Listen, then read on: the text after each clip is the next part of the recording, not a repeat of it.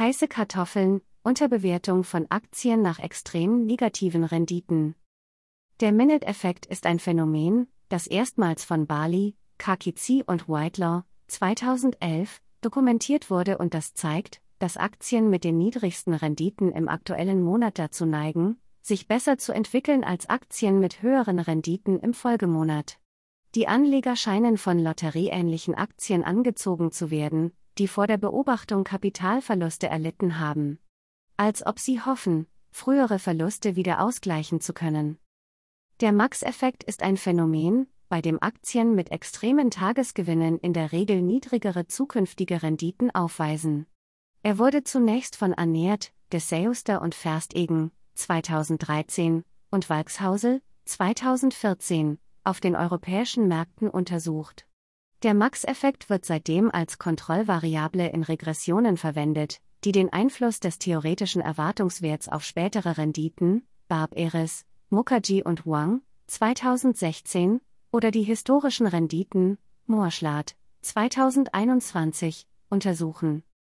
CGO-Aktien sind Aktien, die entweder frühere Kapitalverluste oder frühere Kapitalgewinne erfahren haben. Der Begriff CGO steht für Capital Gain Loss Ordering. An et al. 2020 fanden heraus, dass der Max-Effekt bei Aktien mit früheren Kapitalgewinnen, positive CGO-Aktien, viel schwächer war, da es keine Dringlichkeit gab, Verluste auszugleichen. Dies bedeutet, dass Anleger, die zuvor Verluste erlitten haben, eher bereit sind, Risiken einzugehen, um diese Verluste wieder auszugleichen. Eine aktuelle Studie von Chalayan et al. 2023 zeigt, dass eine Minute-Beobachtung in Verbindung mit positiven kumulativen Monatsrenditen zu deutlich höheren Renditen im nächsten Monat führt.